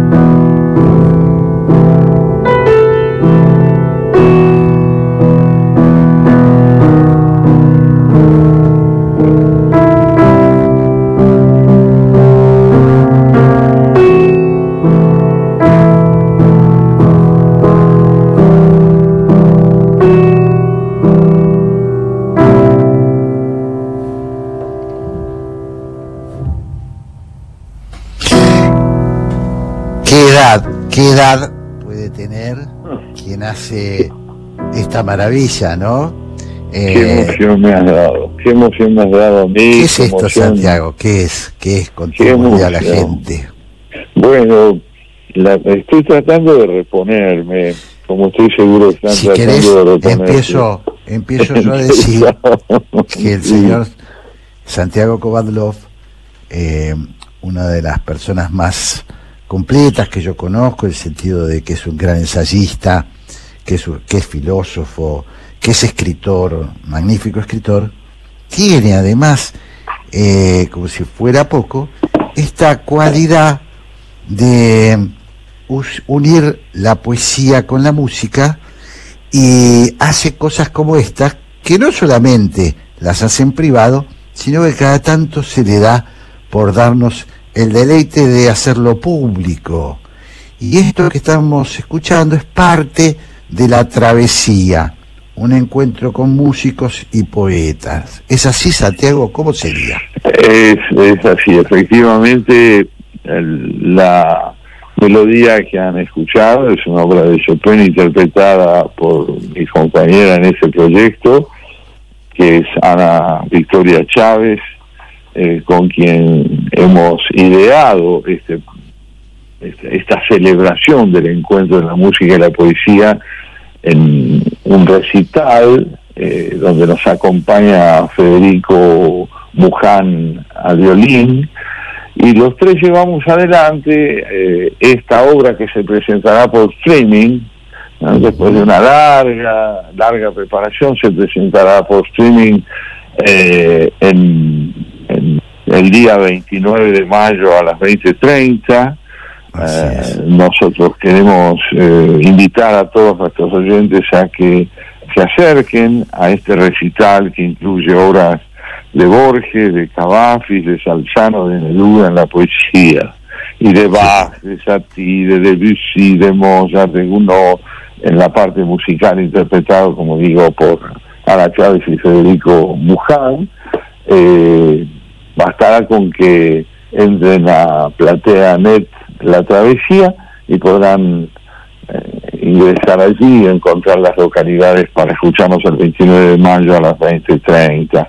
Es un proyecto muy, muy eh, meditado y, llevado a cabo con enorme pasión y paciencia, eh, puesto que una de las emociones más altas que vivimos en la preparación de este espectáculo fue justamente que Ana, la pianista, encontrara las melodías adecuadas para cada texto, como si fuera la letra propia de esas canciones. Por ejemplo, en el caso de Mozart, yo leo una carta de Mozart mientras ella interpreta una obra para piano eh, de, de Wolfgang Amadeus Mozart y, y vamos este, brindando esa celebración que es el encuentro de la música con la poesía, que acaso esté en la raíz misma, ¿no es cierto?, de lo que la música y la poesía han sido, comunión,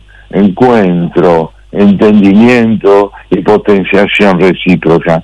Lo que recibíamos es un poema mío, Mis pies, eh, interpretado por Ana al piano mediante una obra de, de. Bellísimo. Eh, Me parece que, me pareció, Santiago, que eh, poder escuchar esta, este, de- de- esta deliciosa interpretación eh, tuya con el acompañamiento de Ana Chávez, eh, era la mejor manera de decir cómo entendemos, y creo que en esto coincidimos vos y yo, el tema de el paso del tiempo y el tema de la edad y de la finitud. Eh, porque bueno, creo que vos y yo lo que lo que aspiramos es que la muerte nos nos pille bailando, nos pille haciendo lo nuestro, ¿no? Diría es, Sabina. es. Eh, y entonces me pareció, me parece una cosa extraordinaria, eh, extraordinario esto que vos haces, eh, que ustedes hacen, ¿no? Sí, porque es verdad. contémosle a la gente dos- que esto- Personas, dos No. personas jóvenes realmente, objetiva y subjetivamente. No, eso lo sé. Pero contémosle a la gente, o yo se lo voy a contar a la gente, que para hacer esto, además de talento, hay que trabajar mucho. Y hay que trabajar en pandemia. Y hay que, hay que, porque hay que ensayar. Hay que, bueno, esto me parece que es lo, lo más, eh, bueno, me parece, a mí me sigue pareciendo mágico, Santiago. Eh, me, me sigue pareciendo mágico, mágico, eh, y yo supongo que para vos también es mágico poder Tal hacerlo. cual, tal cual, la alegría de hacerlo, la alegría, digamos, esto se lleva a cabo, y quienes lo vean por el cine lo van a decir, el escenario de esta obra la- eh, supuesta tuvo lugar en la Sinagoga Libertad, bajo el auspicio de la Fundación Judaica, eh, y ese escenario filmado como lo está por quienes nos acompañaron en la visualización y en el sonido, eh, Julián y Hernán, este, ellos supieron, digamos, estar allí a nuestro lado en condiciones realmente difíciles, porque no, no era fácil en este contexto en el que estamos reunirnos con todos los cuidados del caso para poder eh, ensayar y ensayar y filmar y probar una y otra vez el sonido. Esta perseverancia, digamos, solo puede ser hija, como decíamos antes, de la alegría y del deseo. Y así fue como lo hicimos, ¿no es cierto? Eh, así es como creo yo que seguiremos haciéndolo, por esta convicción tan profunda de que si, en mi caso, digo, si la vejez es lo irremediable, lo irremediable puede ser también una oportunidad si los muchos años no derrotan la pasión, no derrotan la emoción, no derrotan una vocación. Y esto fue efectivamente lo que ocurrió en esta ocasión, llevado siempre por esta convicción de que el arte acaso nos brinde ante todo una intimidad sanadora. Una intimidad que nos reúne con nuestras emociones más profundas que a veces se desdibujan en los apremios de la vida cotidiana y que reencontradas a través de una ceremonia, como puede ser un espectáculo de esta naturaleza y de tantas otras, el teatro, el cine, ¿no es cierto? la literatura, el pensamiento, nos permiten recuperar el sentido de nuestra propia presencia, el sentimiento de que aquí estamos y que haber sido uno por una única vez es un auténtico milagro. Qué lindo. Eh, eh, te pregunto, lo hemos eh, también conversado en privado, vos este sabés que recitas muy bien, que además decís muy bien la poesía, lo hemos hablado alguna vez, y, y esta aproximación entre poesía y música, bueno, la poesía es música, ¿no? Me estoy metiendo en un territorio tuyo, pero eh, eh, así lo siento yo, ¿no? Que cuando escucho, cuando escucho bien dicha una poesía, escucho música. Eh, y me preguntaba eh, si esto, si esto es una manera que vos tenés de eh, lo que te hubiera también gustado que es cantar. Sí, sí, das en el clavo de algo muy, muy íntimo. y Yo supongo que todo aquel que, que se consagra a la poesía de algún modo se aproxima al canto. Yo tengo esta convicción, Jorge, creo que vale la pena hacerla pública también. Yo creo que un poema es una partitura y que la voz debe ejecutarla. Como se ejecuta una partitura al piano o al, al violín, al contrabajo, a cualquier instrumento, yo entiendo que el poema gana su plenitud si la voz sabe modular lo que las palabras guardan en términos de intensidad expresiva. Entonces, aprender a decir un texto, no en el sentido convencional de la mera retórica o del artificio, sino precisamente a brindarle esa intensidad que el poeta pone en las palabras al escribir, es de alguna manera llevar el texto a ese eh, nivel de desarrollo máximo que es posible mediante la voz, ¿no? Y cuando trabajábamos en la composición de, de la travesía, yo a veces en algunos momentos me acercaba al piano, la veía a Ana con su partitura desplegada, leer esas notas, ¿no? y ejecutarlas en el teclado. De pronto ella se detenía y decía, no, esta nota no, no, no salió bien, no estuvo bien ejecutada. Hubo una intensidad, quiero decir, que faltó allí, que ella advirtió y volvía a buscar, y lo mismo pasaba con Federico, y este, este- esta convicción profunda de que cantar, en el fondo, es, en el caso del poeta, poder brindarle a las palabras mudas una voz que las vuelva no solo verosímiles en su significado, sino también compartibles en su intensidad. Claro. Él la- pensaba mientras hablabas que mm, la música, bueno, quizás es el más sublime de los lenguajes, ¿no? ¿Cómo es filosóficamente hablando esto? O sea, San Agustín dice que la música no tiene ningún significado, pero llena nuestra vida de sentido. Y a mí me parece que da en el clavo de algo fundamental. Lo que convencionalmente llamamos significados no pueden ser atribuidos a la música, porque la música no es eh, descriptiva. La música es profundamente interpretativa y creadora de nuevas acepciones a través de las intensidades que confiere al sonido. ¿no? Y, y sin duda, tal vez Borges eh, tiene razón cuando en el poema que le dedica a Brahms y, que yo leo en el espectáculo acompañado por Ana al piano, eh, Borges dice que eh, Brahms, en tanto es músico, ha llegado infinitamente más lejos que él como poeta, teniendo en cuenta a dónde llegó Borges, ¿no? pero dice que ha llegado más lejos que él porque el poeta está atrapado en el mundo del significado todavía, de la necesidad de comunicar un significado para que haya justamente posibilidad de entendimiento, pero la música nos lleva allí donde sin necesidad de un significado estricto podemos alcanzar una intimidad y una comunión entre quien ejecuta y quien escucha que es excepcional, que es única, ¿no? Y, y me animaría a, a decirte que vos mismo, ¿no? Cuando conversamos, cuando me hablas de la composición de tus ensayos, te decidís por encontrar en la enunciación de una frase, en la modulación de una frase, esa misma musicalidad sin la cual no puedes sentirte en paz mientras compones tus textos. ¿Es verdad o no?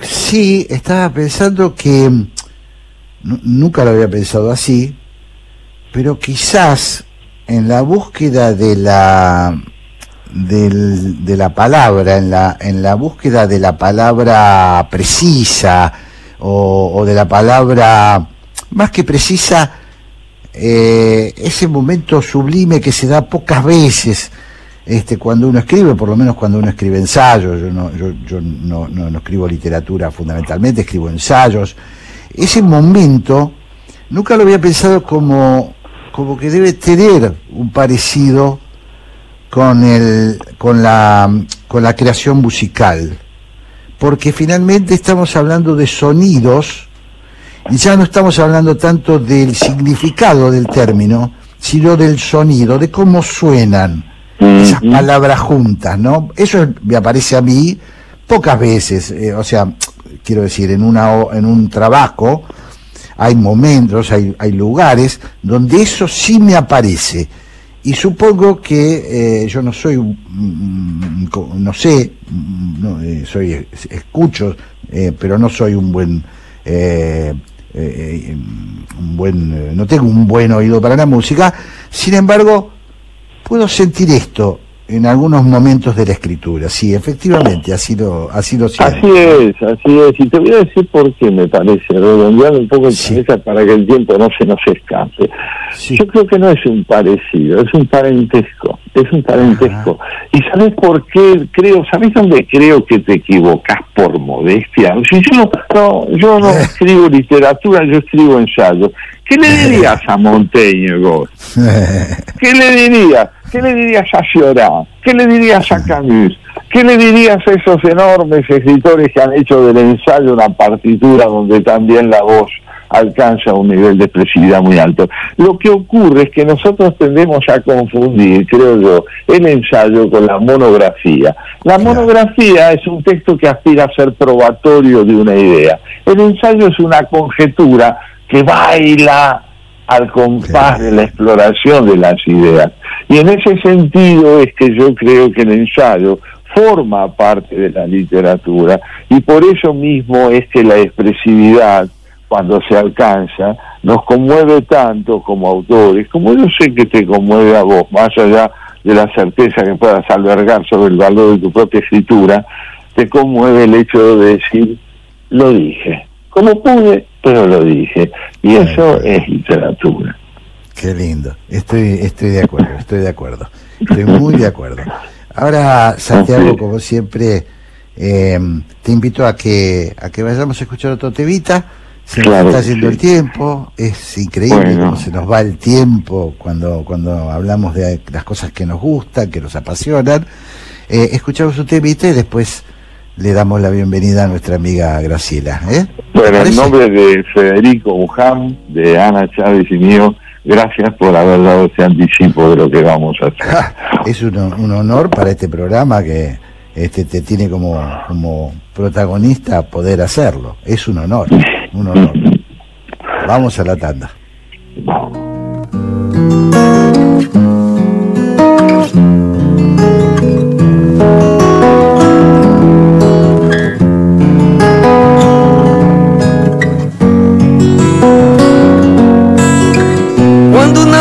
nada eu quis. Quando tudo era ausência, esperei. Quando teve frio, tremi. Quando teve coragem, briguei. Recibí uma carta e la abri quando vi a salir Keita bailé, al brillar la mirada quando tu tuve alas volei Cuando me llamó allá fui, cuando me di cuenta estaba ahí. Cuando te encontré me perdí. En cuanto te vi me enamoré. Marazaya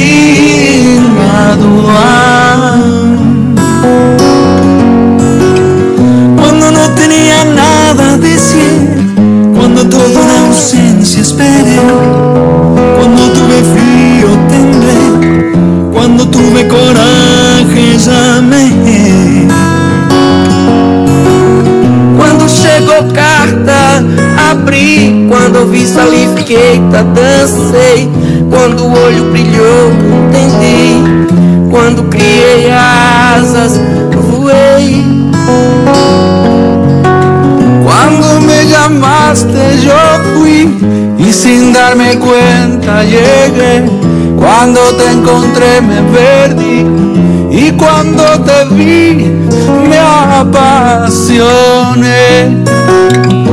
Amaratzaya soy él. Saya,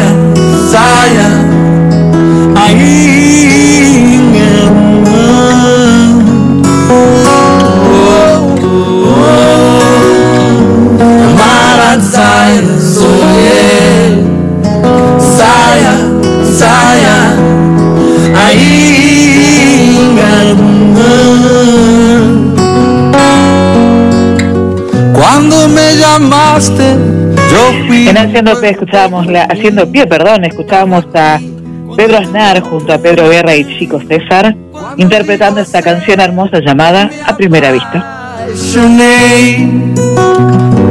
Jorge Sigal y Santiago Kovalov en Haciendo Pie. En el 2021 seguimos viviendo una situación epidemiológica que requiere mantener todos los cuidados. COVID sigue entre nosotros y resulta fundamental el compromiso de cada uno con el cumplimiento de los protocolos. Es de vital importancia que nos sigamos cuidando como hasta ahora. Usa el tapabocas en todo momento, cubriendo nariz y boca. Lávate las manos regularmente y usa alcohol en gel. Si te reunís, que sea en espacios abiertos. Mantengamos la distancia de 2 metros entre las personas. En zonas gastronómicas, no olvides hacer uso del alcohol en gel y no compartir vasos ni cubiertos. Como sociedad, somos un pilar fundamental en la prevención de los contagios. Y por eso es de vital importancia que no nos relajemos con los cuidados. Más información en www.buenosaires.gov.ar barra coronavirus. ¿Qué tal? ¿Cómo están? Mi nombre es Gustavo Noriga, conduzco Preferiría no hacerlo de lunes a jueves de 22 a 24 acá en la 1110. Es un programa que hace una exaltación de lo inútil. Se llama Preferiría no hacerlo porque no queremos hacer la agenda de todos los días, entonces hablamos de libros, cine, música, conversamos, hablamos de cosas intrascendentes, la exaltación de lo inútil. Café La República. Jorge Sigal y Santiago Kovalov conversan en la radio pública de Buenos Aires.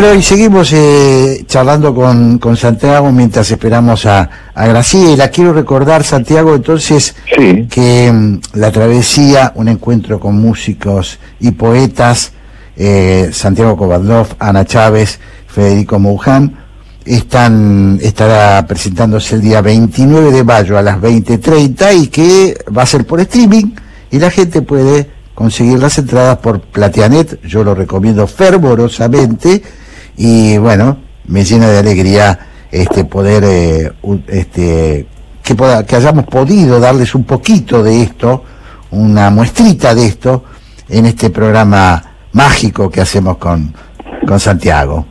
Este, así que así que bueno, eh, desde ya desde ya va a ser eh, eh, seguro va a ser un gran acontecimiento este espectáculo que han hecho, ¿no? Eh, estamos, me parece, ahora sí, recibiendo Santiago a, a la señora Graciela Fernández Mejía, vamos a ver si es cierto. ¿Estás ahí? Sí, sí, es cierto, es cierto. Era ella, era ella, ella, era ella. Aquí está. Llego con la Aquí lengua está. afuera en este día helado, pero llego. Un día terrible, ¿no? Hace frío. ¿Qué tal, Graciela? ¿Cómo estás? Bien, bien, por suerte, bien, gracias. Bien, ¿y ustedes? Bueno, mira, muy bien, veníamos conversando sobre algo, pensamos que tenemos mucho para decirnos, que es sobre la vitalidad que pueden aportar los años y no solo la fragilidad previsible que a veces pueden descargar sobre los propios hombros. ¿Qué opinión tenés al respecto de lo que significa esto? Nosotros la tenemos en relación a vos, pero ¿qué opinas vos de esto? Sí, eh, yo creo que todo depende, ¿no? Depende de cómo encaraste tu vida antes también. Eh, eh, yo llego a los 90, eh, bueno, activa, a pesar de que eh, el ambiente general que crea esta cuarentena es más bien depresor, pero con todo mm, encuentro cosas para hacer entretenidas y que me dan gusto. Esta es una de ellas, por ejemplo. Dentro de la radio estar estos minutitos con ustedes dos. Son cosas que entusiasman. Quiero- sí, Quiero interrumpirla simplemente a Graciela para decir que conozco poca gente tan joven como Graciela Fernández Mejide, ¿no? Eh, quiero, que, creo que Santiago, vos coincidís conmigo, eh, si hablamos, si hablamos de que no envejecer, o mejor dicho, envejecer es perder la curiosidad, entre otras cosas, ¿no? Eh, Graciela es, eh, es eh, una persona de una vitalidad, en eh, digo, para mí asombrosa, ¿no?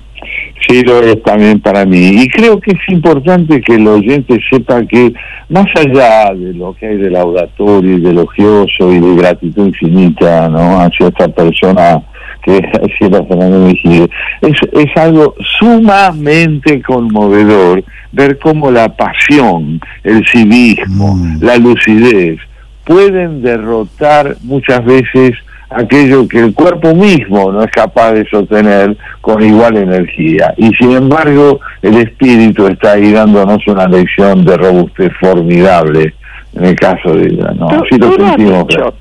tú lo has dicho, porque la verdad que mi cuerpo estos días mm, eh, se puso a la altura de la edad. Claro, para hablar finamente. Sí. Pero bueno, este, la voluntad de hacer cosas y de estar con gente y de seguir pensando es más fuerte que la pesadez del dejarse estar, ¿no? Claro, claro, claro. Eh, digamos, la alternativa es tirarse en un sillón y, y bueno, dejarse ir. Dejarse ir, dejarse ir. Claro. Y sin embargo, la pasión hace allí su tarea de permanente, te convierte en una insomne perpetua. No, yo creo que, yo creo que de verdad, por supuesto hay cuestiones que son, que la genética tiene que ayudar, ¿no? Sí, si no, si no esto es, eh, digo, si no es una abstracción lo que hablamos, pero la genética sola si no tiene eh, si no tiene el digamos eh, la, la ayuda o el complemento de, de la de la iniciativa del espíritu. Bueno es para hablar largo Graciela porque sabes que yo veo que hay algo de el espíritu es- de lucha el espíritu de lucha en el sentido de vencer la adversidad que hace que haya un promedio alto de personas y de mujeres en particular, este, que hayamos visto escriben y sí, sí, que sí, escriben y que participan y que siguen cine. activas y que siguen y que siguen muy activas en la creación de pensamiento. Así es, así es. Así es. Yo creo así que, es. a ver, me parece que eh, estamos estableciendo casi una diferencia, siguiendo esa tradición, bueno, los hombres este, y ahora las mujeres también. Y sí, las mujeres también. Eh, empezamos más tarde, relativamente, Este, como género, ¿no? Pero son tan capaces de producir y de pelear contra la adversidad como los hombres se ha demostrado eh, a lo largo de muchos años, de muchos Uh. años. En el caso argentino, de qué manera rotunda, de qué manera rotunda, ¿no es cierto? En, en esa década sangrienta que fueron los 70, qué lugar trascendental ocuparon las mujeres en la reivindicación del Sí. derecho, de la justicia. Así es. Y, Y después ponerse a pensar el por qué, ¿no? Ponerse a, a estudiar un poco la historia de por qué uno había llegado a eso y conocer hoy, tener una idea bastante aproximada de qué nos pasó en esos años y por qué la Argentina parece haberse enroscado en esos años y este y haberse frenado. Pero bueno, ese será otro tema. Tal cual. Bueno, estamos ahí, Graciela. ¿El joven Pablo Barborato, hablando de todo esto, está o...? o- Está, está, está Hablando de escuchando, jóvenes. escuchando Bueno. atentamente, escuchando Ah, por lo muy menos- atentamente. Que lo bien ¿Sabes que lo que te deseamos, Pablo? Te deseamos eso, que cuando llegue la hora de los muchos años sigas teniendo en el espíritu lo que tu compañera de tareas en por qué. Bien. Ten- tengo tres muy, tengo tres muy buenos referentes y particularmente Graciela que tengo el gusto de acompañarla hace tantos años. Qué Que me deje, que me deje acompañarla. Qué lindo, qué lindo. Qué lindo. Bueno, eh, que disfruten el programa, que, que, salga lindo, que tengan un Eso buen le domingo. Y Santiago, nosotros nos juntamos en la Nos volvemos República. a reunir en el café el próximo domingo. Un abrazo grande para, Un para gran todos. abrazo a los tres. Hasta el próximo domingo, muchachos. Chao, chao, gracias. Adiós. sin una sola falla. Sueñan los dormidos solos en sus casas. Tu niño se apaga como un motor extraño. El cuerpo lento estalla.